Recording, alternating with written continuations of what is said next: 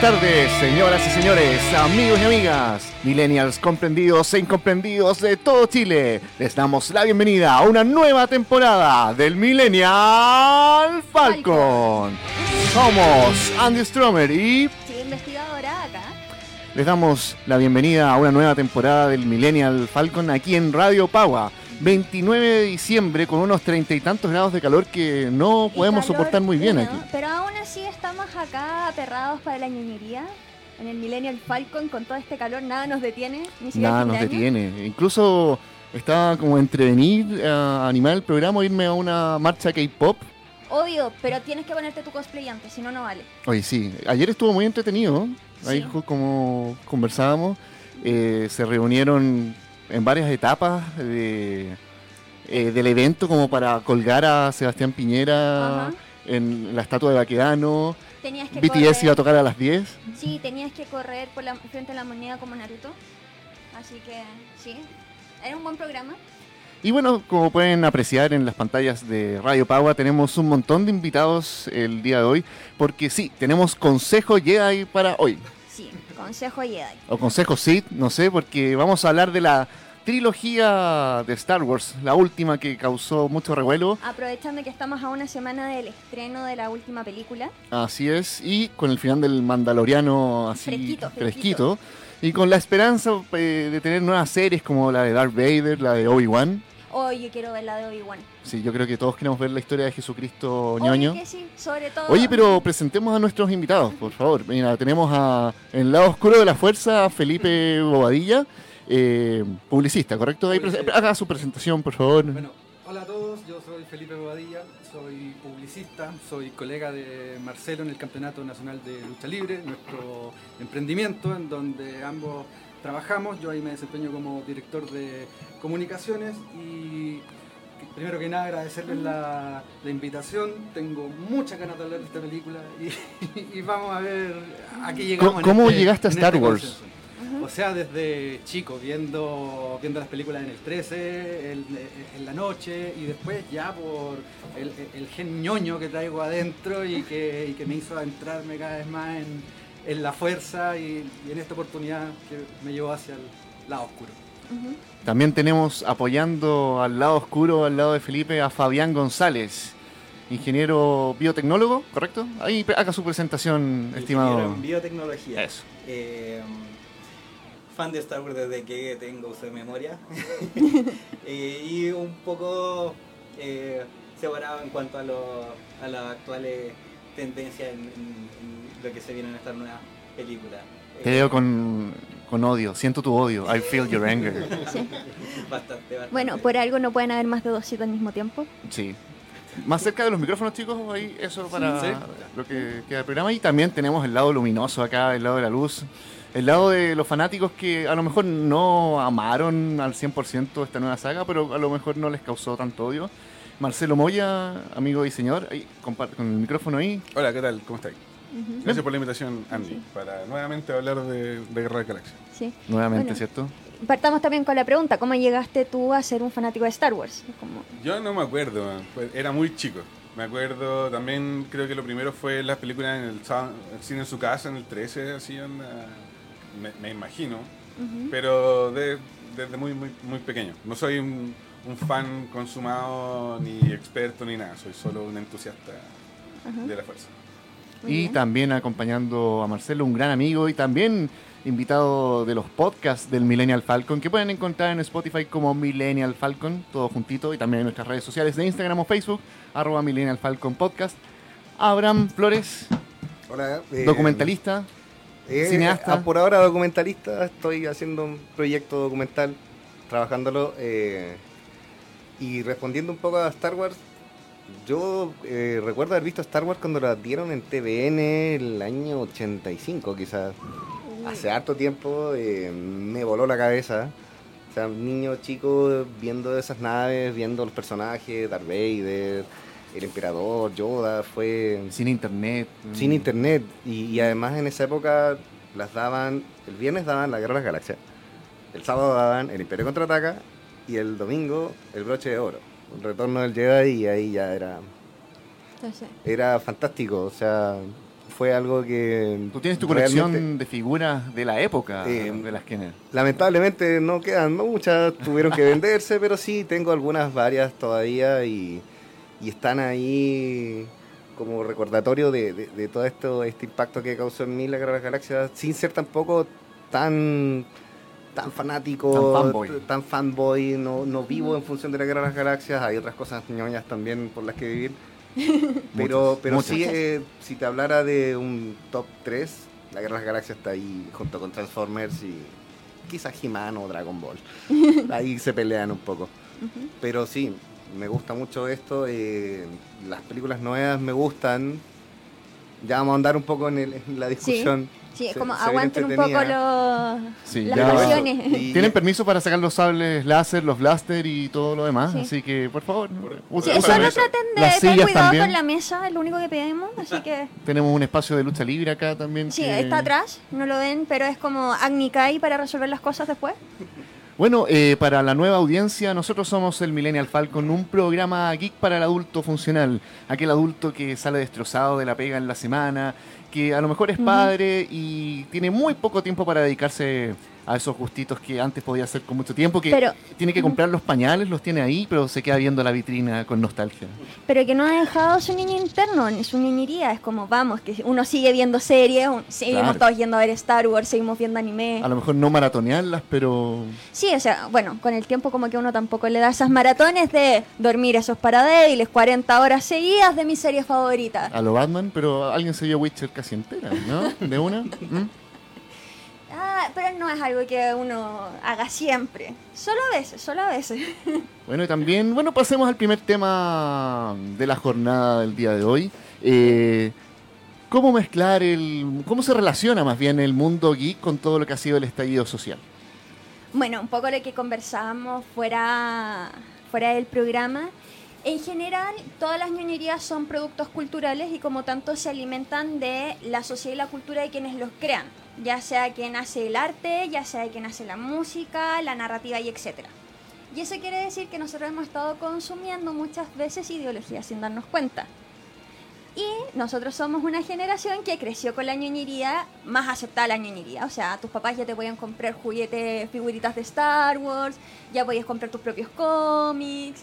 Y que uno sigue con el tiempo. Y este estallido social ha funcionado muy bien porque la generación en general, el gran núcleo que está marchando hoy en día, es la misma generación pingüina que partió con el colegio acuático. Para los que no se acuerdan, era un colegio que se llovía completamente y tenía prácticamente piscina por lo mal construido que estaba en invierno. Pero en verano rico, imagínate con este calor. Sí, pero problemas para llenarlo en verano. Pero sí, suena muy tentador hoy día con todo este calor. Que es una generación súper ñoña que es aparte la que tenía plenas tribus urbanas. Si se acuerdan, los Ochares, los Visual Kei, Claro, en ese tiempo. los Pokémon, los Hardcore. ¿Es Chile un país de estas eh, cul- subculturas? Es un país memeable, sobre todo Sí. que Sebastián Piñera por fin logró llegar a Nine Gag. Increíble, ¿cierto? ¿Se merece Sí. un aplauso? No. No, no, no. no. Es que ya como hablábamos, dejaron de ser piñericosas a ser literalmente memes. Y los memes... eh, Tiempos hueones. Sí, Y ya dejaron de ser divertidas también. sí. Pero Sí, si aparte... es que en algún momento lo fueron. O sea, es gracioso, pero no da risa, ese es el Ajá. tema. Exacto. Como que da un poco de pena. Pero bueno, para los que no sepan, los memes eh, técnicamente son la, uni- la unidad de traspaso cultural indivisible, la unidad mínima de traspaso cultural y por eso funciona como lo que estábamos viendo antes de K-Pop y Otakus. Entonces, Necesitado de Richard Dawkins. obvio que sí. O sea, yo me dedico a hacer investigación de ñoñería. Hola. Eh, entonces, ¿qué pasa? Es una generación que crece con internet, crece muy conectada, llena de memes. Entonces, ¿qué pasa? Como estás enojada y esto te recuerda la resistencia de Star Wars. O esto te recono- reconoces el malestar que tiene Inosuke cuando se siente inútil después de pelear con las lunas te aparecen comentarios de Full Metal Alchemist y tenemos carteles geniales, geniales como hemos visto en Facebook, en Instagram y otros, en donde empieza a aparecer eh, Never Forget de Full Metal Alchemist, que nunca olvides la fecha en que empezó la evasión de los escolares. Yo no sé si tuviste, bueno, una serie, nuestra época millennial de los, no sé, comienzos del 2000, Samurai X, Por supuesto que donde sí, un estaba toda la filosofía de Makoto Shishio. Sí. que en el fondo estaba en contra de la restauración o del nuevo cambio, de que la sociedad japonesa se occidentalizara un poco y que no murieran los samuráis. Y que es porque es perder los principios que rigen eh, la sociedad en la que él estaba. Se ha mezclado mucho con lo que está ocurriendo en Chile, Sí. diciendo eh, que, bueno, tuvimos razón, es- esto podía pasar y es hora de que el pueblo tome sus armas para luchar contra eh, esta injusticia que este- se está generando. Y empezamos a encontrar muchos, eh, como te decía, como ideología que no sabíamos que estábamos consumiendo, porque te empiezan a aparecer discursos de Shingeki no Kyoji, on paralelismos Titan. que empiezas a identificar en, en- en toda la información que está dando vuelta. Entonces, pero eh, también hay una generación que no se da cuenta de dónde viene esto y lo trata de atacar, y así tenemos memes como la culpa es del K-pop, y es como, no, estoy seguro que la culpa son otras cosas, pero ahora los tenemos en forma de meme. En forma de ficha. Sí, en forma de ficha. Volvió hoy en forma de Oye, ficha. y de hecho Chile ya le ganó a Argentina en usar eh, memes y carteles de los Simpsons, ¿no? Hay un montón de páginas de O sea, Facebook como relacionando todo con los Simpsons. Para los que no se acuerdan, en aquella época, estamos hablando 2000, cuando existía Fotolog, ni siquiera era Fotolog porque todavía tienes que escribirlo con P y con H. Claro. eh, Chile rompió los Se te cayó servidores. el carnet. eh, Chile eh, saturó los servidores por lo menos tres veces. Cuando, Mira. sí, eh, la revolución pingüina la re- se hizo a través de Fotolog. Las coordinaciones del 2011 se hacen a través de redes sociales. Y ahora que tenemos Telegram, WhatsApp, Facebook, Twitter, es una viralización de información mucho más rápida y que muchos no han sabido tomar. O, ¿Cómo la atajo si no tengo control sobre esto? Y sobre todo con todos los memes. Y tienes YouTube y hacemos... Y los eventos en Facebook también, por la jun- primera junta K-pop. Y así es como después le echamos chilena. la culpa a solo Evelyn las barras eh, es que nos dan material, nos dan material Sí, todo el tiempo. Evelyn, Ma-. Evelyn Matei corriendo, escapando de los periodistas, Attack on Titan. Es, es la, la- la que titana que corre. así. No, y aparte es como por Dios, o sea, de verdad nosotros estamos haciendo todo un proceso de inteligencia para derrocar al Estado a través de Fortnite. No, no funciona si no nos coordinamos tanto. Sí, oye, como que ya no saben cómo buscar más culpables. La próxima, mira, yo creo un meme que me gustaba mucho de un conocido decía, esto pasó porque aplaudimos y cantamos el himno nacional para el eclipse solar.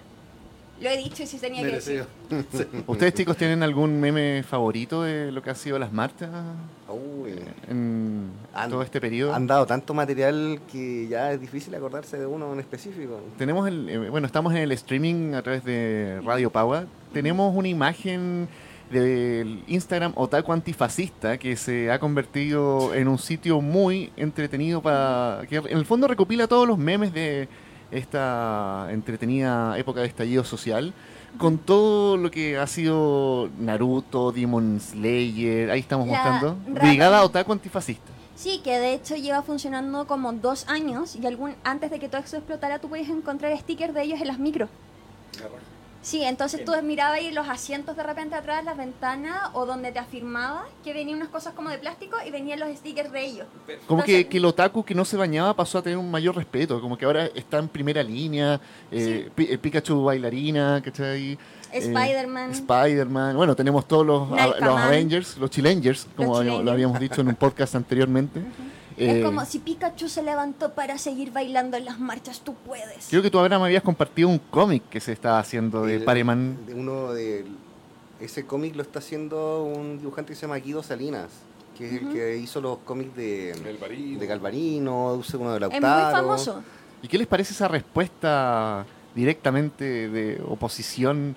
De, en vez del perro matapacos, tenemos como al rubio mata Capuchas. capuchas. Es que sabes que hay, hay, eh, cuando salen estos memes de, de la parte contraria, por decirlo, eh, se nota una desesperación por parte de empatar. Siempre hay un tema con empatar. Entonces, al empatar se ¿Copiar y copiar mal? copiar mal y el empate eh, termina mostrando que de partida no tienen mucho talento para el arte y, y quedan en ridículo. O sea, como la versión que hicieron del The Clinic, Ajiverde creo que se llama. claro, es en el fondo eso. O sea, una respuesta siempre, ¿no? Es como claro, algo... es siempre tratar de, de- de opacar al otro. No, es que ustedes tienen matapaco y nosotros tenemos a- al matacapuchas. Pero ¿Sabes lo que pasa también? Sorry pero es como cuando las marcas anda, comercialmente quieren meterse en el terreno de los memes y no les sale. Como que se Sí. nota demasiado que, que lo están haciendo por un afán comercial y no es Es orgánico. como no entender y- cómo funciona el meme. Claro, el- es como aprovechar aprovecharse, meterse de la contingencia y como ya se hace como así, entonces demos la vuelta ya negro, rubio, eh, Claro. matapaco, matacabucha. Y Y no no, está- no, no- no, no- funciona. no es así, no es y, tan y- simple. y nadie, por Es lo mismo, medio nadie engancha, tonto, es ¿cachai? medio dumb, así como... eh. Sí. Claro, que, Y quedan flojo, quedan mal porque en el fondo eh, no tiene corazón.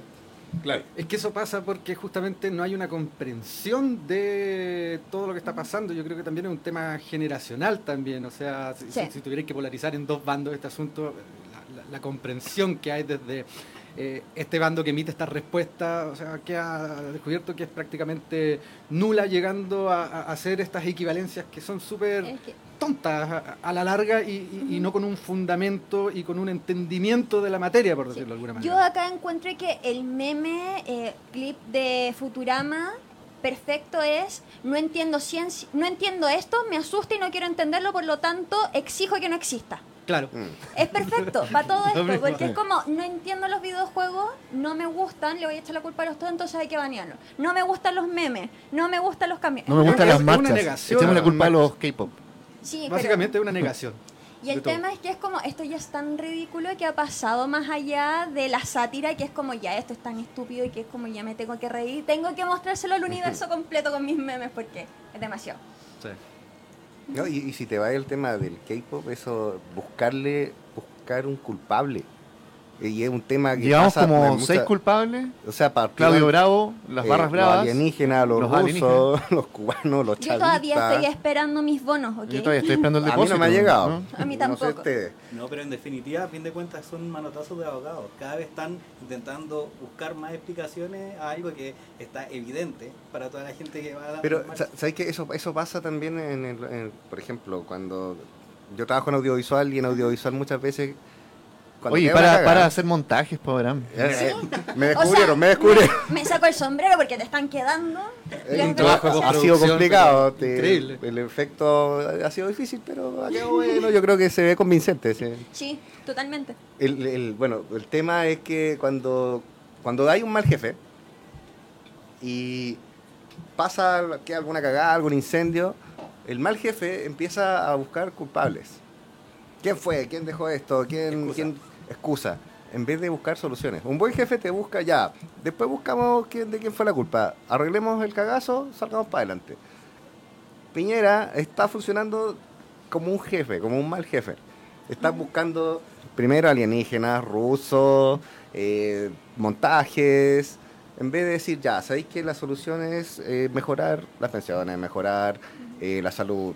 No, buscamos culpables, culpables, culpables, tiremos pacos, Agu- aguantar, aguantar, aguantar. aguantar. eh, Está, también Aguantar y ganar tiempo. No, y muchas veces funciona como que fuera, um, como que esto fuera una huelga de una empresa. No, Entonces, aparte yo encuentro claro. que eh, acá se nota mucho un cambio generacional entre quienes están en el poder y los que están marchando, porque la generación de los baby boomers es una generación que es muy vertical. Entonces, si tú empezás a ver los discursos, es como, ¿y dónde está la mamá de esta persona? Un par de charchachos cuando chicos y esto se soluciona.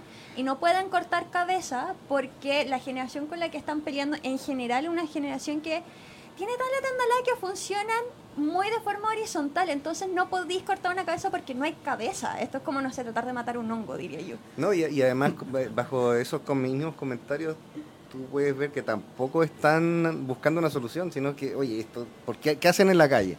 ¿Por qué no está trabajando? Esta gente no trabaja, es como... Son flojos. Viejo, claro, ese, ese no es el asunto. El asunto es por qué están en la calle marchando. ¿Por qué están así enojados? ¿Por A mí me gusta un cartel que aparecía que era un tipo que decía, por tu culpa estoy cesante, tengo todo el tiempo del mundo para seguir manifestándome. Claro, hay gente que dijo, puta, yo tenía pensado suicidarme, pero ahora ya no. Ahora Es con esto me, me- lo me conversamos en energía. algún sí. momento que eh, Chile tiene uno de los índices de suicidio más altos y sobre todo en adultos jóvenes, de adolescente a adulto Y joven. adulto mayor también. Ajá. Eh, pero a nivel internacional es más preocupante, sorry, el utilitario, el adolescente adulto joven. Y que desde que empezaron las movilizaciones, la gente se empezó a dejar de tirar de costanera, se empezó a dejar de tirar al metro, bajó la tasa de suicidio de forma increíble porque es como, es que sabéis que estoy enojado y puedo ir a ser enojado a la calle y porque no estoy solo. Y costó porque no teníamos en Chile, a diferencia de nuestros vecinos como Argentina, de salir a reclamar por lo que no nos parece. O sea, te suben el metro. ¿Cuántas veces nos subieron el metro antes de que los estudiantes hicieran la evasión masiva? Es que nosotros tenemos una idiosincrasia, no sé si ustedes lo creen, me pueden corregir si no. Eh, Chile tiene una idiosincrasia que es como tú no cuentas plata frente a los pobres, que se ha perdido. Entonces, ese como pacto de yo agacho el moño mientras tú respetes cierto pacto, que es como no me lo vas a restregar en la cara o vas a tener cierta vergüenza en hablar de algunos temas, Igual que se ha perdido. eso que tú comentáis tiene que ver también con mucho más atrás de cuando llegaron los españoles a Chile con esa mentalidad de del patrón de Ajá. si no me haces caso te mato entonces también se, se empezó a instalar eso y en el fondo quedó mucho con la, ya en la colonia ya el patrón el jefe el peón que agachaba el moño que no alegaba porque se podía quedar sin pega porque se podía quedar sin, sin casa sin comida Y el tema es que llega un momento en como, ¿qué más tienes que perder? Que es lo claro, que pasa ya ahora. Que es llegaba el punto en que ya no, no tenéis nada más, entonces ya vamos. ¿no? Y en todo esto que puede parecer un chiste, se sumaron grupos que tú no pensabas que podían apoyar tanto la causa, como ya mencionamos anteriormente los grupos de otakus. Ahora seguramente los fanáticos de K-pop van a salir a marchar también. Sale gente con cosplay, sale No, todos todo estos, estos, estos geeks que a lo mejor nunca habían marchado en su vida. marchó se- junto se la garra blanca con los de abajo, eso fue... Simio, Oye, simio no mata simio. Sí, no mata Oye, así, sí, fue impresionante. Lograron unir el colegio de matronas con el colegio de médicos. O sea, pues siempre están peleando. Es como lo que hace un enemigo en común. Eso, eso no lo sabe, o sea, el, el- el- el enemigo Es en que- común nos junta, eso Y fue... funcionó así, es como... Ahora, también había muchos memes que ha sido así como todos los anarcocomunistas que estaban ahí, como no, y contra el sistema, y los que están en primera fila son los K-pop y los otaku, esos de los cuales tú te reías. Ahora a mí me da la impresión de que no es solo como que ahora se, se estén como, gracias, que se estén plegando grupos, sino que esto es una cuestión que es de todos, ¿cachai? A Es todos les pasó. A todos les pasó. No es como tampoco, estoy un poco en desacuerdo con eso de que había como un respeto de, de que no, me enrostres lo que tú tienes, lo que yo no tengo. Yo creo que eso siempre estuvo. Y ahora lo que pasó fue que te diste cuenta que no estabais solo en esa, sino que había no solo tus vecinos, sino que el, tu piso completo, tu edificio completo, tu, tu cuadra, tu comuna, todo, todos estaban en eso. Dejamos de Entonces, ser tan individualistas, que es una algo muy... Se generó algo más colectivo. Sí, Sí. es algo muy como que representa a, a Chile, a Santiago, mejor dicho, porque igual en el sur hay un poco más de comunidad. De que ahora sí quiero escuchar lo que me está diciendo el vecino, a lo mejor eh, el señor de la basura, y conversar con la gente sin miedo. Que Claro. todos tenemos como. Vivimos en este mismo país, tenemos la- las mismas inquietudes y necesidades. Y que final. también se va dando de que nosotros estamos cada vez, o sea, la crisis social se está dando en todas partes, se está dando en Europa, se está dando en América Latina, se está dando en Asia, se vienen cambios, o sea, tenemos a Hong Kong todavía combatiendo. Entonces también nosotros hemos empezado a, volviendo con parte a, a lo geek, eh, como hemos empezado también a generar muchos productos que hablan sobre lo correcto y que es la desobediencia civil cuando están en estas situaciones. Entonces nos volvemos a contar el héroe, el rebelde, la guerrilla, eh, como morir por los ideales, de una forma no tan romántica que podemos decir como ya caballero en brillante armadura, pero sí ya de guerrilla, ¿cachai? Es como recontémonos las historias. Y veamos las historias que nos estamos contando mundialmente este año. O sea, eh, Avengers ven, dando vuelta al partido del minuto 94, Guasón, que era como Joker, tú. la- la- Te salía ahí de, de Joker. Y tengo un amigo que la fue a ver el 18 de octubre en el cine, en el cine Arte Alameda, Y salió del cine todo quemado. Salió del cine y dijo, conche, no, esta weá es Sí. 5D, ¿cachai? Onda, la- la Mejor que el IMAX, mejor la- que el y bueno, y bueno eh, eh, Star Wars y, y, y, y todas estas como nuevas reversiones de lo que existe como de, de- de- el, el cuento del héroe, ¿cachai? De la revolución y la revuelta, y que somos todos y que fuck the power y todo, ¿cachai? Rey Against the Machine se juntó de nuevo, o sea... el tema del cambio climático también, los jóvenes se están juntando mucho para luchar con... Estamos terminando la década, queremos ver puta, el, el, el 2020 y todo lo que se viene. Ya estamos con la pistola, digamos, en la 100 a nivel humanidad y ya we're not gonna take it No, y anymore. si, si lo, extra- si lo extrapoláis un poco a, a lo- a los grandes temas ñoños, eh, te, da, te podéis dar, dar cuenta de que históricamente el- la historia siempre ha sido la misma. O sea, siempre ha sido una rebelión contra un imperio, por decirlo de alguna Un forma. poder superior. Un poder superior que te pisotea, que te roba, ya, sean los impuestos, sea el señor feudal, sea el imperio romano contra los- Oligarquías. los- la oligarquía. Amplias. Entonces el, el tema siempre ha sido universal y siempre ha sido de- del humano desde que se asentó, en, en- se hizo sedentario y hubieron una aldea, un tipo más poderoso. Entonces es un tema universal y que se retoma cada cierto tiempo a nivel de, de relato y a nivel de sociedad. Es un ciclo. Es un ciclo, claramente. Ahí se nos movió la cámara, estaban usando la fuerza. Oye, les tinca si pasamos a, al tema central de Sí, la jornada. que- Convertamos esta mesa en un campo de batalla, en un consejo Sith, en un consejo Jedi.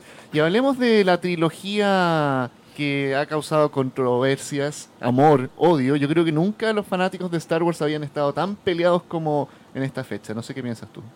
Sí, es que es complejo eh, porque, bueno, acá todos habían comentado que empezaron con la franquicia desde muy jóvenes y de repente consideran, no sé cómo plantear la pregunta, Andy.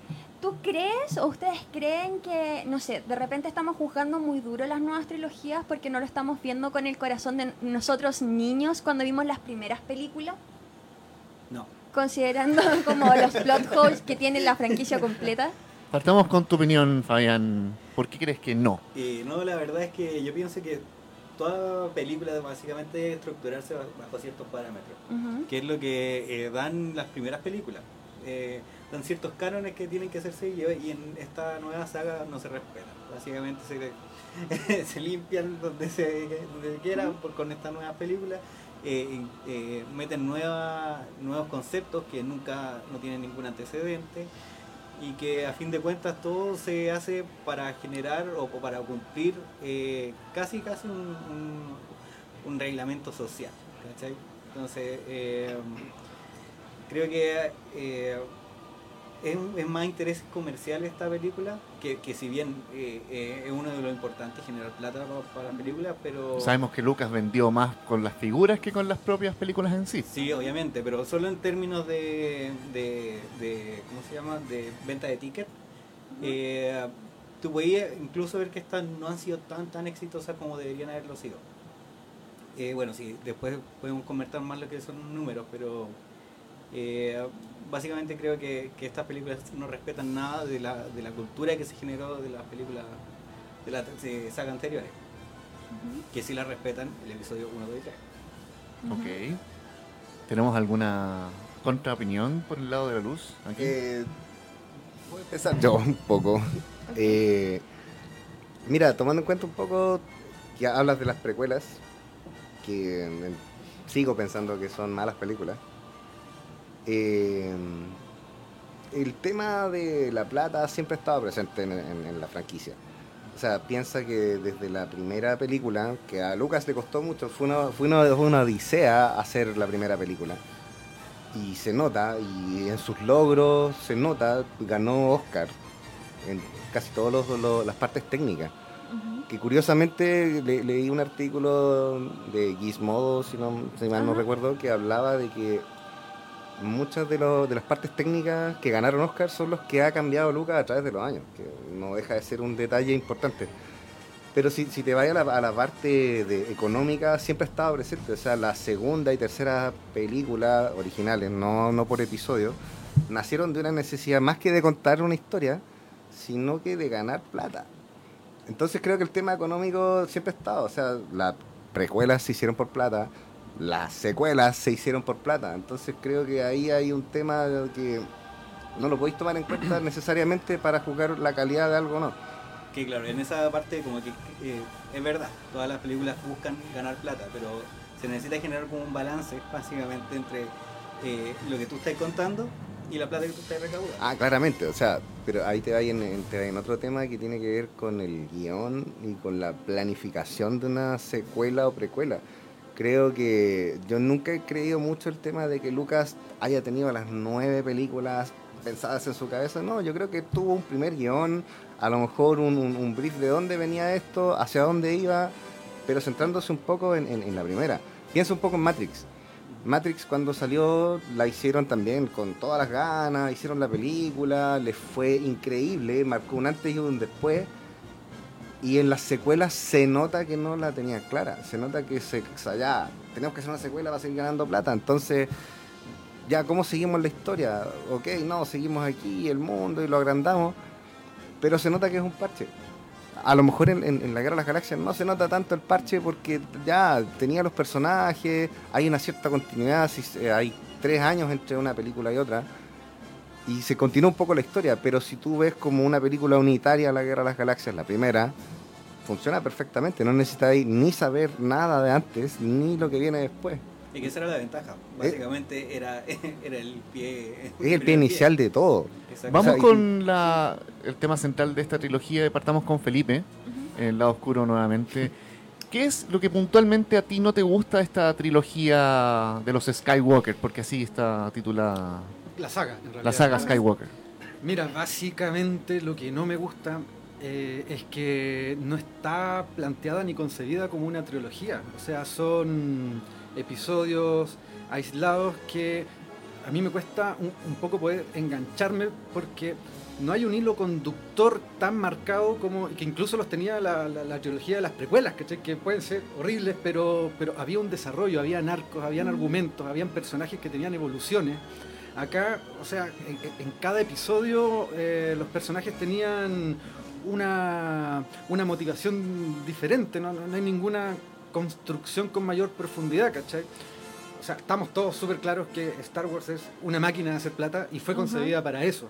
Pero para mí no, no, no- no es excusa de que, de que ese ánimo de lucro te, te- te impida ponerle corazón y ponerle el, el- el espíritu que tiene sobre todo la trilogía original, ¿cachai? ¿Tú qué- ¿A qué crees que se esto? ¿Al cambio del director? ¿Que no Abrams no hizo las, tres películas seguidas? Mm, Yo creo que son varias cosas. Tiene que ver primero que nada, eh, vuelvo a repetir, que no se concibió como una trilogía.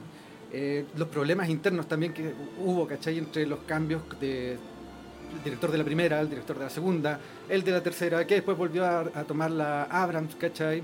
Eh, muchas contradicciones argumentales entre la misma primera de Abrams con la última. O sea, hay muchas cosas de las que él se, se, se desdice, ¿cachai?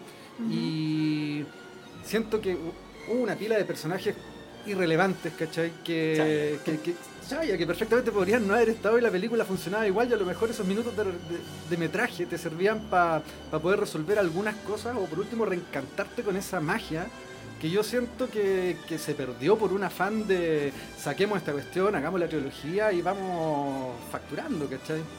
Pero, ¿sabes qué? Me- me eh, tomando un poco de eso, a mí personalmente la encuentro buenas películas, pero no... Ponte tú, si, si comparo Rogue One, que es una película que me sigue emocionando, A todos. a todos, o Solo, que encuentro una, una película de aventuras excelente, un western en realidad, y lo último de Mandaloriano, que también tiene, tiene un- mucho corazón. Hay un tema con que hay cierta responsabilidad de si te vas a encarar los episodios, hay una gran responsabilidad para dejar contentos a los fans que les gustan los episodios que, que siguen la saga Skywalker, que creo que es incorrecto decir que es una saga Skywalker porque esta es la saga de Rey. Ajá. La saga Skywalker termina con el retorno del Jedi. Hasta ahí llegó. Esa es mi forma de verlo. Pero en el fondo eh, hay una mucha responsabilidad en dejar a todo el mundo contento y ahí empiezan a, a- a meter muchas cosas que a lo mejor no corresponden o, o, o desdecirse. Entonces termina siendo una trilogía irregular. Es distinto cuando tú ves los spin-off que se nota más cómodo los, los realizadores, se nota más cómodo como contar la historia eh, no hay una, una responsabilidad tan fuerte y, se, y pueden tener mayor libertad y, y no solo libertad, sino que eh, tener historias más coherentes que igual tienen sus cuotas de errores, pero la suma de sus aciertos es muchísimo mayor a la de sus errores. podríamos decir que finalmente eh, la presión del fandom duro de Star Wars es una presión muy fuerte para Eh, cualquier es director. fuertísima, o sea, lo, lo puedes ver con todo lo que pasó con el episodio 8, que fue vapuleada por una parte del fandom y por otra parte fue aceptada sin ningún... O sea, fue bien aceptada.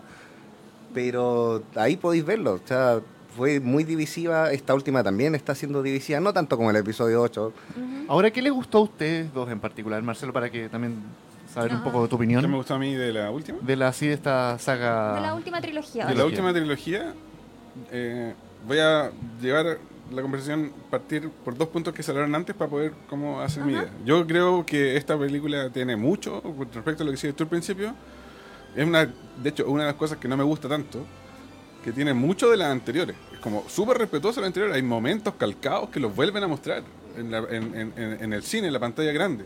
Yo entiendo por qué ocurre eso. Es por el tema Lucas, pero también es porque tenéis que crear nuevos fans. O sea, nosotros fans ya nos tienen, digamos, de aquí bueno, hace 35 años, ¿cachai? La- lo que busca realmente la franquicia para expandirse es nuevos fans. El niño de 9 años que va a ver por primera vez al cine una estrella de la muerte explotar. Eso, por un lado, ¿cachai? O más niñas fanáticas también. O niñas que se ven identificadas con un personaje poderoso, femenino, ¿cachai? En pantalla, que tiene que ver con representatividad y una cuestión que a nosotros no nos toca porque ya no somos, de partida no somos ni niñas, ni somos eh, niños infantes, ¿cachai? Eso por un lado. Me gusta, a, mí, me- a mí sí me gustó el episodio 8, justamente porque era súper distinta. Como que eh, rompía, digamos, con esta cuestión de como al fan le gusta esto, así que le voy a hacer, le voy a preparar la comidita tal y cual como le gusta al fan. ¿cachai? Y eso a mí, a mí me gustó. Me gustó que se atrevieron en varios, varios momentos a tomar riesgos que, tienen, que son propios, digamos, de una franquicia en la cual todavía no está construida la historia. Porque la diferencia que tiene la, la- la precuela versus la nueva trilogía es que ya había historia antes de la precuela. Entonces tú podías eh, ir hilando, digamos, eh, entrelazando puntos, como lo que pasó con Rogue One, que tú ya sabías que iba a pasar. En cambio, la trilogía nueva, yo me acuerdo, yo seguía el Instagram, no sé, de Abrams, el Instagram de Star Wars, y es como, hoy día J.J. Abrams le propuso el pitch de la nueva película a Disney, y se lo aceptaron. Y era una semana dos semanas después que se había estrenado la película anterior. O sea, tres años antes de que se estrenara, recién es- estaba el pitch como, se, ya, te compro la película, está listo, aprobado el guion, aquí están los millones de dólares, factura. ¿Y eso tú crees que se puede deber el hecho de que ahora el universo expandido como canon ya no es canon? Sí, po. porque tenéis que, tenéis que enfrentarte a una, a, a una cosa que a todos los que son creadores de contenido les va a ocurrir, ¿cachai? Que es lo difícil que es sacar un producto adelante. No es solo como la labor de una persona. Te, te ponía a ver como el- la lista de crédito al final, no sé, durar 7 minutos, 8 minutos. Tenéis compañías de, de efectos especiales trabajando alrededor de todo el mundo. Tenéis 6 unidades de dirección, etcétera, etcétera. Como, uno, lo, lo- lo esforzado que es. Y dos, ¿qué pasa cuando generáis un producto que a la gente no le gusta? ¿Qué vais a hacer? Oh, chucha, perdón, eh, te devuelvo la plata, dame dos meses y te, te hago la película. No, no. La solución que tenéis que hacer es la siguiente oportunidad. Entonces, Force, eh, eh, The Force Awakens, ¿cachai? Para mí es la- el episodio 4, 5 y 6 repaquetizado para una nueva generación. Anda a verla al cine, disfruta de los momentos que nosotros, con los que nosotros ya vibramos. Un droide que revela el mapa, eh, un enfrentamiento en alturas donde un, un personaje mata al otro y el otro cae, ¿cachai? Como la, la estrella de la muerte explotando, etcétera, y luego tenéis que empezar a, a crear una historia nueva, ¿cachai? y, y depende cómo vaya saliendo, cómo no vaya saliendo. Para mí, por ejemplo, Abrams se dijo mucho que él ya había habían cosas sobre el final de la trilogía nueva que ya se estaban discutiendo al, al inicio cuando se empezó a filmar la trilogía. Ajá. Para mí el error de toda esta cuestión, siendo que yo soy del lado luminoso, pero veo el error, es que falta una película. Veo conflicto en Sí. ti. Falta una película, ¿cachai? Y, la- y- y fue una, una un, digamos, un mal aprovechamiento de oportunidades porque Ryan Johnson hizo una película que iba para otro lado, que a mí en lo particular me encanta, pero pasa esto, lo que decís tú también, Felipe, ¿cachai? Como que, ¿qué pasó con Fasma? No, Fasma, chao. Y los papás de Rey, no sé, ah, no, ahora sé que no importan tanto. Entonces la primera mitad de toda la película nueva se trata de resarcir los errores que ya se cometieron y se empiezan a generar estos como eh, encontrones weón, argumentales. Claro, y ahí pero es está- porque que estáis, son imposibles estáis- de reparar al porque final. estáis parchando la nave weón, mientras estáis aterrizando. weón, Es que ahí ¿cachai? también surge el, el problema de que en, la, en el episodio 8 matáis al antagonista principal. Supuestamente hasta ese momento. o sea, Y le diste una mala muerte. También hay un tema de que, Son como, mal desarrollo. como tú decís, que falta una película antes del episodio 7, que te explique quién es Snow, quién es Ben Solo, la, la, la Academia Jedi, que te justifique un poco más el hecho de que Luke Los Caballeros se Ren. haya- Que- que los caballeros Ren, que se haya hecho que se haya hecho un ermitaño ya te lo explican en el de las Jedi y encuentro que está muy bien explicado pero faltó verlo de verdad porque son solo flashbacks faltó una película ta- estamos claros Es que tal vez, no sé, habrán estado confiando mucho en que en esto que se ha dado del consumo metamediático de plataformas de la saga. Es que puede ser, pero eso es estrictamente del fanboy. piensa Es en que- la señora que va que, con los cabros ejemplo, chicos. Eso es lo que se conversaba mucho de la película 8, que es como tenía muchos detalles que servían y te metían en la historia si tú habías consumido las otras partes Claro, de Star Wars. claro. Entonces, para un consumidor como yo, que es como, ya, yo me he visto todas las películas, pero es como, no tengo todos los juegos, no tengo todos los libros, no tengo todos los cómics. Tuve que preguntarle a mi amigo así como ultra fan, es como, me hicieron un cameo de esto y de eso importante, pero no tengo idea de qué es, entonces no puedo entender esto. Claro, a a eso te limita mucho el, producto. O sea, si tú querís llegar a la abuelita, querís llegar al- a la señora, querís llegar al papá del cabro chico que consume este producto, no tenéis que ser tan cerrado. O sea, si, si estáis pensando solo en fans que te van a, a- a ir a comprar juguetes, van a ir. No estáis encarando bien el producto, creo yo. Pero yo también creo que la señora y el cabro chico de 9 años jamás se está haciendo las preguntas que nos estamos haciendo nosotros acá. Ajá. Tengo una pregunta. Ellos van a ver una, nos van a ver la película y la pasaron la raja. Tengo una pregunta para el lado oscuro de la fuerza aquí. Muchos fanáticos han dicho que Disney arruinó la franquicia de Star Wars.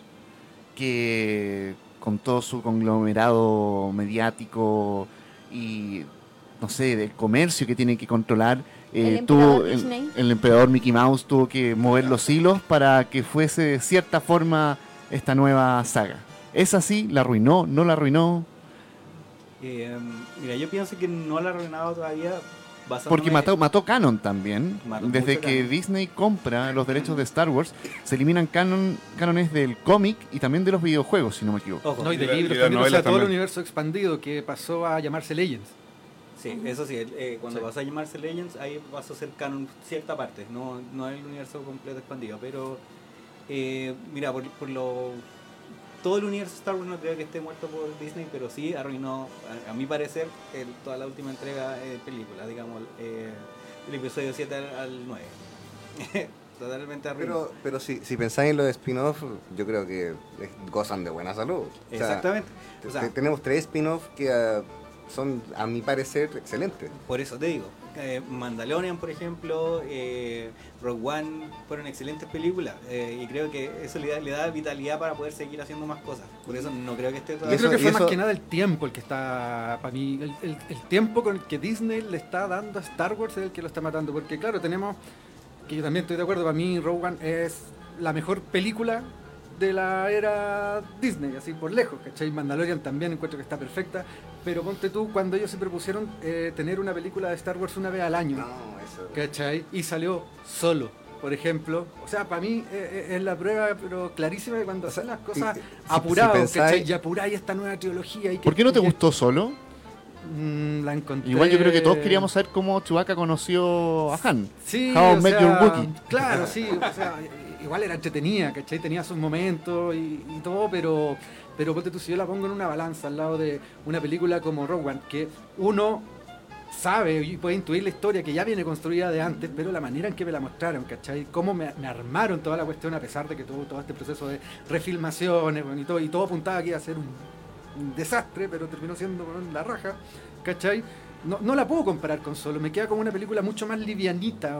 Que, que- Es que, que- es que igual que- solo hay que encararla como eso, yo creo. Sí. Solo diversión. No, Claro. no es tan importante como Esa- Rogue One, que es una cuando parte la, Que el punto de partida de... Pero del, del, de la, de- de todo esto, el episodio ¿cachai? 4 Sí, parte con Rogue hay One. que entender que Han Solo era un personaje que se vio envuelto en todo esto pero que no quería meterse en la resistencia Mm. versus la historia de Rogue One que son personas que es como por la causa. Entonces, Claro, ¿cómo sí, hacer tienen, una película tienen valores distintos. que o sea. sean eh, al mismo nivel de peso con respecto a la temática que tratan si el carisma de los personajes que la encara es, No, es tan claro, diferente? y el nivel de, de cómo se involucran en- en- en- dentro de la Ah, además trama piensa- también es diferente. Piensa en el estilo, Rogue One es una película de guerra sí, claro. y, y solo es un western. O sea, piensa en, en- el Sí, claro, pero tienen el mismo contenedor. Pero- pero- y- Eh, que- Pero solo, solo no era un western, solo era una comedia.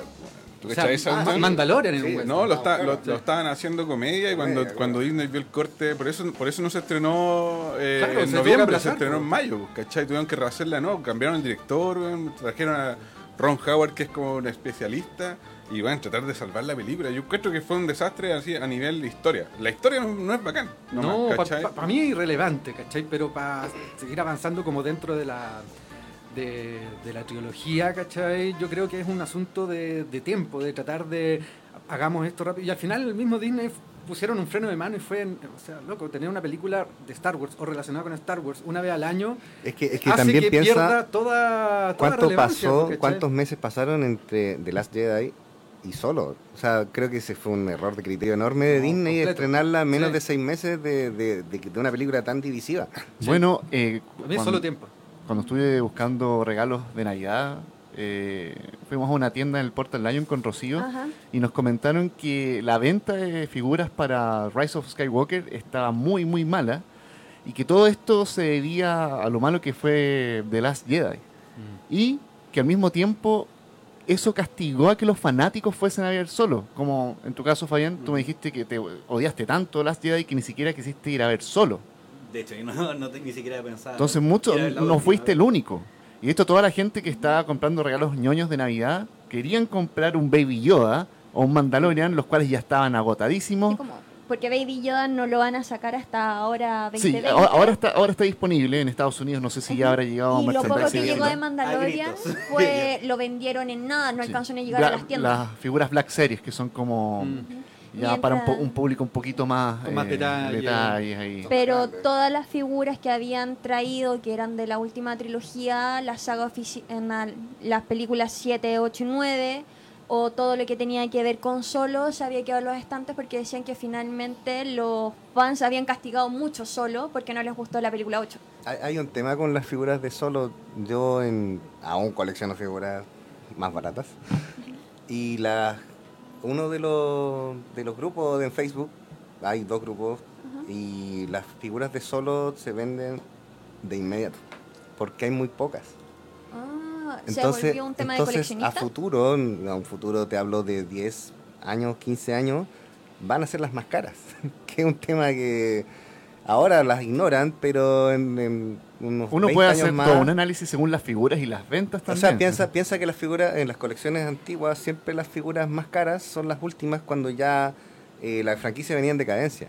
Y que son las que alcanzan precios ya ridículos. Las mismas de Star Wars de los 85, cuando ya nadie pensaba en Star Wars, estaban pensando ya en Transformers, en G.I. Joe. Son las más caras. Hay figuras que superan los 300 mil pesos. Wow. Una figura. Sí. Porque no hay. Y todos las quieren para completar la colección. Bueno, Y va a pasar lo mismo con Solo, en el fondo. Yo quiero hacer una pregunta controversial porque muchos se ha dicho que Disney ha estado metiendo a la fuerza o no bien produciendo el tema de la inclusión de nuevas mayorías o de diversidad en las películas. Tenemos una imagen que queremos Sí. compartir a través del streaming de Radio Pagua, que ¿Qué causó mucho revuelo porque a través del fanpage tanto de latinoamericano como el norteamericano salió esto. Star Wars, el ascenso de Skywalker, especialmente recomendada para el fomento de la igualdad de género. Y también se ha hablado del hecho de poner muchos más personajes femeninos al poder, eh, que haya un Stormtrooper evidentemente afroamericano, eh, un beso eh, no heterosexual, que es como romper un poco el canon, es como tratar de que hable un idioma moderno. ¿Ustedes co- qué consideran de eso? ¿Cuál es su opinión? A mí me parece perfecto, o sea, teniendo en cuenta lo que significa Star Wars. Star Wars es un universo gigantesco en donde obviamente todo tiene cabida. Para mí sería contradictorio que, que esto no pasara. Me parece una decisión súper moderna, actual, acorde a los tiempos y... y- ¿Pero tú crees que era necesario que se diera un aviso ¿por qué no? No, o sea, el aviso como el que vimos, yo creo que... un poco forzado, sí, no? Sí, eso... O sea, ¿tú hablando del que- aviso en particular, no, no, si lo estáis haciendo, ¿para qué lo vaya a decir? Y dentro que, de- que- que tus hechos hablen por ti. No, weón, no- no qué necesitáis decirlo en una publicidad. No, de- de- me parece un ¿Como poco que mal va gusto, contra el espíritu? incluso. Eh, un poco, sí, aprovechamiento. No sé de qué era eso finalmente. Era un post, creo. Es Un post Un de- post de Star. Wars latino, creo. Sí. Latinoamérica y también muy salió mal en hecho. inglés. O sea, no es necesario. Sí. Entonces, ¿ustedes creen que, por ejemplo, esta inclusión de nuevos personajes femeninos, que no solo Rey como protagonista, sino que las generales, el resto y el resto de la diversidad, fue tratado con respeto, fue bien hecho, le faltó un poco, fue un poco en- forzado? Yo creo en que ese Star sentido, Wars... si- siento que dif- difiere un poco. Eh, siento que el, el- el fondo era bueno, pero la forma que se hizo, pésima. Porque todos los personajes a fin de cuentas se notan muy forzados. O sea, la- el, la- el reemplazo, por ejemplo, del comandante Akbar por, por la ¿Cuándo? por Holdo era la nueva la nueva comandante, digamos, en la flota, la primera, el episodio 7. Eh, fue un reemplazo que se notó que era, era para, para dar comida, digamos, a la- Pero, pero muere. muere de una manera bastante estúpida, porque si solo hubiera hablado, digamos, su plan, habría evitado Ah, su pero, muerte. pero claro. ahí, ahí, ahí está ahí. Ese personaje está en función de, de hacer crecer al Pau Dameron. Ahora, esté bien tratado o no, ya eso es ah, un, un tema de, de percepción personal. Yo encuentro que sí funciona. Tampoco un no, no vamos a decir que es un personaje memorable, pero es funcional a la trama. O sea, pero se, se puede haber hecho lo mismo con, con el comandante Akbar, a fin de cuentas. No había que, Sí, por pues, qué reemplazarlo. claramente. Eso es pero, otro- O sea, yo creo que eh, esto nunca ha sido un tema ajeno a Star Wars. O sea, yo creo que los personajes femeninos han tenido todo el poder desde A New Hope. ¿cachai? Sí, pero o sea, con un personaje como. Hay que pensar que el como- episodio 4 solo tenía una personaje femenina, ¿no? Sí, pero, No, pero no, si, no. si lo analizáis como personaje, es un personaje sumamente fuerte. Y estamos hablando de los 70, a finales de los 70, que a lo mejor el tema sí estaba recién hablándose. Y rompiendo todos los estereotipos del personaje femenino que se estiraba para la época. O sea, tenía sea, ahí eh, una princesa. y- de General. princ- Y por otro claro, lado- princesa general. Y es la princesa que, aparte- van a rescatar y que termina salvando las papas del Y que era ¿no? cero princesa, ¿cachai? Y ojo, que también está uno de los pilares de la rebelión, Mon, Mon Mothma, era la, la, la general de la claro, en- en También el Retorno un del Jedi. personaje fe- femenino súper fuerte. Entonces, no sé, en este caso encuentro que, que está un poco de más.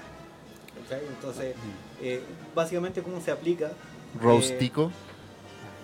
eh, básicamente cómo se, se aplica, no, yo no estoy de acuerdo. Pero sé que- Y especialmente en el caso de Rey. Yo encuentro ¿Por que Rey qué? es un pésimo Sí, personaje. pero dejemos que le haga la contraargumentación y después nos metemos con Rey porque Rey Rey es el tema más, más jugoso de la conversación. Yo, yo estoy de acuerdo con Felipe, y, pero quiero sumar una, una, una parte más, que es como, es como raro, uno como hombre heterosexual, 35 años, caucásico, aun- aunque seamos latinos y todo, estar juzgando eh, otras representaciones en una película, creo yo. ¿Cachai? Onda, a lo mejor una, una, no sé, una señora de 50 años podría hablarte mejor sobre la general Holdo, ¿cachai? Si se sintió representado o no. O sea, esos personajes no están hechos para nosotros. Eh, Voy a poner un ejemplo tangencial, pero que a mí me pasó, y a lo mejor ustedes también. Eh, cuando salió Black Panther, ¿cachai? Yo la fui a ver al cine, y yo como, bueno, está buena la película, pero ya, pero está dejando la patada en el mundo, así onda, la, gente está vuelta, bueno, está nominada al Oscar, ¿qué onda esta cuestión? Y me costó a mí un- hacer el clic de que era una película que no era para mí, no era para mí, aunque yo era fan de Marvel y toda la cuestión y toda la... Pero estaba hecha para otra generación, para otro público objetivo, ¿cachai?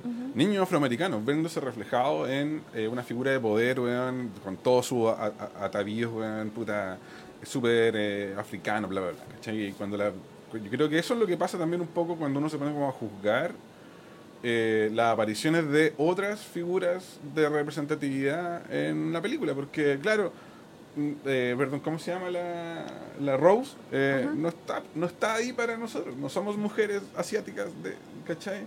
Onda, eh, no sé. Lo mismo no- que el tratamiento de personajes románticos dentro de la trama, podríamos decir. Es que eso ya es como otra otra otra parte de la cuestión, que tiene que ver con guion, ¿cachai? Ajá. No con, no con representatividad de personajes, ¿cachai? Claro. Sí, ahí es bien distinto. Ahora sí, sí. ah, lo que me pasó a mí con los personajes no los encontré forzados porque son de partida encontré que eran funcionales a la historia, funcione bien o mal dependiendo de, de lo que uno ve. Eh, nunca los sentí forzados, sino que eran orgánicos. Ponte tú ya, a lo mejor te, te puede caer el holdo mal, podría haber funcionado mejor con Akbar, pero tampoco fue así como que, oye, ¿por qué está esta mina aquí, cachai? No, no, no fue así, fue como ya, está bien, eh, funciona, eh, eh, se adapta un poco al- al- a los nuevos tiempos, por decirlo de alguna forma. También funciona como identificación a, a ciertos tipos de público, o sea, a lo mejor ya Akbar es un alienígena, te identificáis con él porque lo conocí desde el retorno del Jedi, está Travel, meme, la figura, etcétera pero a lo mejor no vaya a identificar a mucha gente. A lo mejor, no sé, Holdo puede que haya representado a alguien, no sé, una señora de 50, 60, y lo vio como, oh, mira, ella es una generala y, y tiene el control sobre este personaje. eh, lo hace funcionar a la trama, o, o la misma Rose, que ya a lo mejor representa a, a los asiáticos. Ya, perfecto. Es discutible si es un buen personaje o no. Yo creo que para la trama, esa trama se podría haber podado, pero en el fondo funciona para que los personajes hagan algo. O sea, para que no estén en la nave mirando el techo, sino que en el fondo es una trama paralela que funciona solo para que hagan algo. Sí, yo Porque creo no que te aporta nada a la yo trama. Creo que ahí hay dos cosas. Una que es la representación y otra es la relevancia de esa representación. Claro, es que- Yo es creo que que, la por eso- representación está y como dice Marcelo, la relevancia, no sé si somos nosotros Sí. los que vamos a poder determinarla. Claro, ¿cachai? Que, que no, tiene nada que ver con, con- no tiene nada que ver con que la general Holdo sea una pésima estratega militar, porque la weá que hizo es horrible, No, es- mala. eh, no le contó su plan a su gente y generó el- el- el- la postal de la película, pero pésima Sí. estrategia. Claro, y, y si lo pensáis lo mismo con Rose, que a lo mejor ya funciona, hace, le da ritmo a la trama, pero en el fondo no. Toda esa vuelta que se hace. Toda esa vuelta es ya. nada, o sea, Pero aún así, cero resultado. aún así no es algo que me moleste, o sea, es algo que se da en todas las películas. O sea, si, lo- si lo extrapoláis al, al, al Imperio Contraataca, eh, Han Solo con la princesa están arrancando todo el rato y es para que le dis tiempo a Luke de entrenar con Yoda. Y es casi lo mismo, o sea, Rey está entrenando con Luke y estos están arrancando buscando una forma de, de salvarse de la nave que los está persiguiendo. Bueno chicos, nos quedan cinco minutos de programa, se nos ha hecho sumamente corto, vamos a tener Sí. que hacer una segunda parte sin duda. ¿Cuáles Las son secuelas, del, del lado oscuro? O, pre- recomen- o precuelas. ¿Recomendarían estas películas? ¿Cuáles son sus conclusiones? ¿No las recomendarían? ¿Deberían seguir con las trilogías o películas por separado o solamente series? O sea, para mí, yo no podría dejar de recomendarla. O sea, ¿quién soy yo para negarle Star Wars a, alguien, cachai? Por supuesto, sí, hay que ir a verla. Cada uno tiene que sacar sus propias conclusiones, hacer su propio juicio respecto a todo lo que está bien, a todo lo que está mal. Que, en mi opinión personal, fueron muchísimas cosas con esta película en particular, con la trilogía completa. Y que ojalá que haya una segunda parte, porque son demasiadas que tengo acá anotadas y no. Excelente, y- y- pero y no, se viene, tiempo se para- viene. Se viene. para expresarlas porque, porque da para mucho esto. O sea, podemos hablar Sí. tres horas fácilmente. No, fácil, podríamos estar muchas horas. Ahora sí, ahora sí. Bueno, eh, yo básicamente, no sé si recomendarlas, pero si quieren ir a verlas, vayan para que tengan una opinión formada. Eh, pero no esperen, digamos, eh, cosas como que rememoren o que, o que si son fans eh, duros, que no, no, no van a llegar a tener su, su cuota de fanservice completo, como se ve.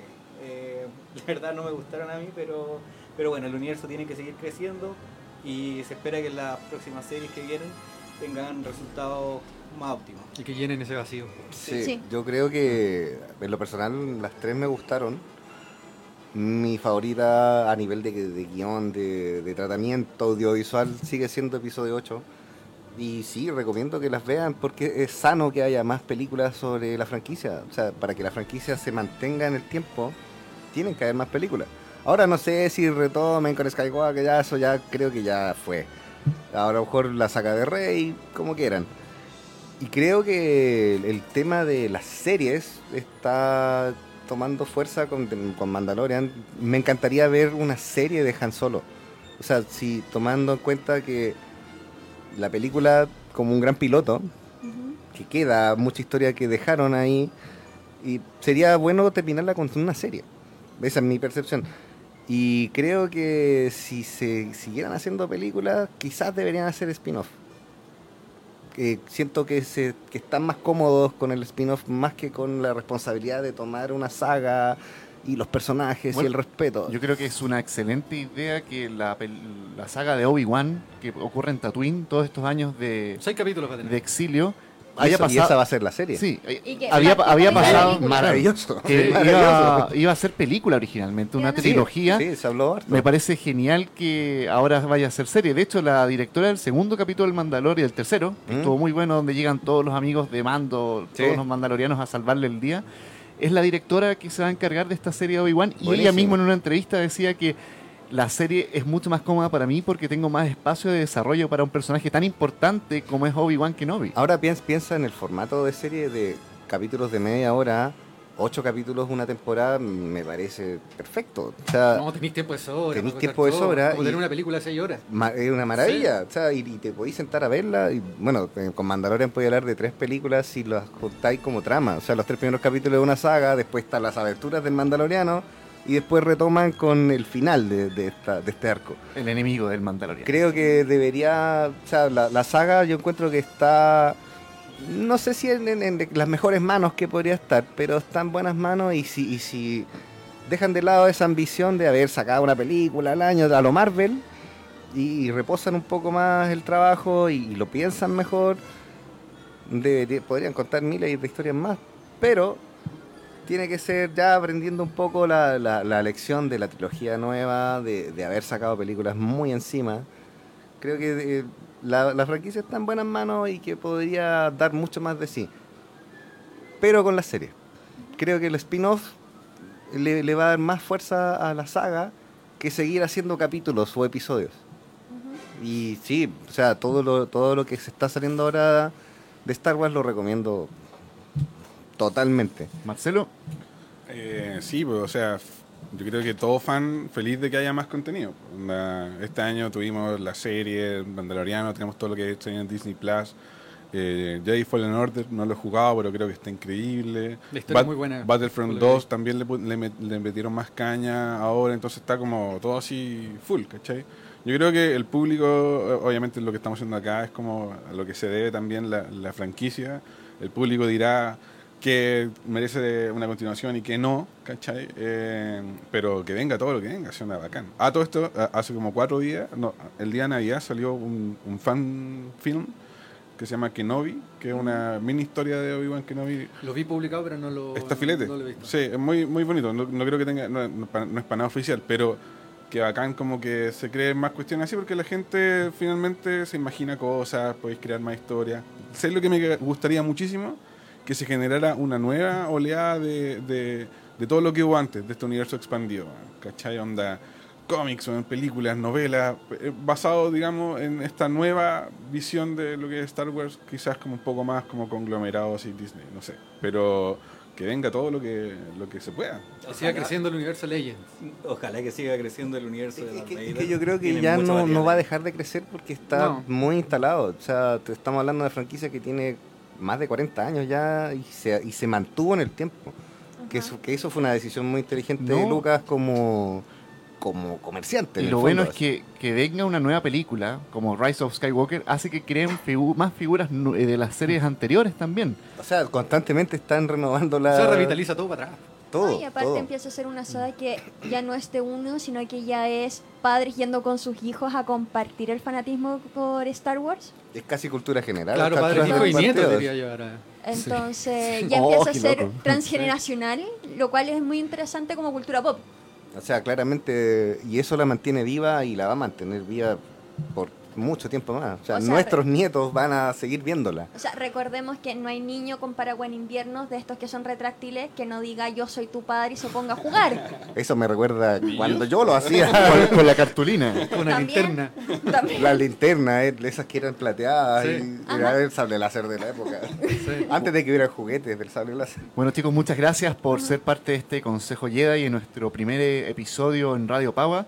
Eh, para todos los que nos escuchen más tarde, recuerden que nos pueden encontrar en Spotify como Millennial Falcon. Déjenos en nuestras redes sociales, arroba Millennial Falcon o las de Radio Pava. ¿Qué les gustaría que conversáramos en nuestro próximo versus de Star Wars? Eh, ¿Qué les parece las nuevas sagas? ¿Qué cambiarían? Eh, es mejor que sigan las series, es mejor que sigan las películas por separado. Ahí, por favor, déjenos todos sus comentarios, sus cartas de amor, sus reproches, Sus amenazas. amenazas de muerte y todo lo demás. ¿Algún, ¿Alguna despedida, algún saludito, querida chica investigadora? Eh, oh, no sé, es como es que está tan metida viendo. Sí, no sé. Bueno, también quiero recordarles que existen ahora eh, escuelas de esgrima Jedi. Pueden ir a su parque con su sable láser a entrenarse para ser el mejor Sith o el mejor Jedi que quieran. Sí, pero nos falta una pelea acá, ¿cierto? Nos Sí, sí, yo creo que esto se tiene que solucionar en algún capítulo siguiente en donde nos vamos a ir a dar una pelea de sables láser a ver quién gana. Así es. Duele la muerte con cuchillo. Casi. Es como. De la muerte con sable láser. Sí, suena épico, ¿no? Sí, Suena épico. un poco más glamuroso con cuchillo. Sí. No, y aparte no te van a detener. ¿Qué, No. ¿qué podrías hacer con un sable láser? Claro. Bueno chicos, esto fue el episodio piloto del Millennial Falcon en Radio Paua. Recuerden seguirnos en redes sociales, escucharnos por Spotify y nos vemos en una próxima oportunidad. Esto fue el Millennial Falcon. Falcon.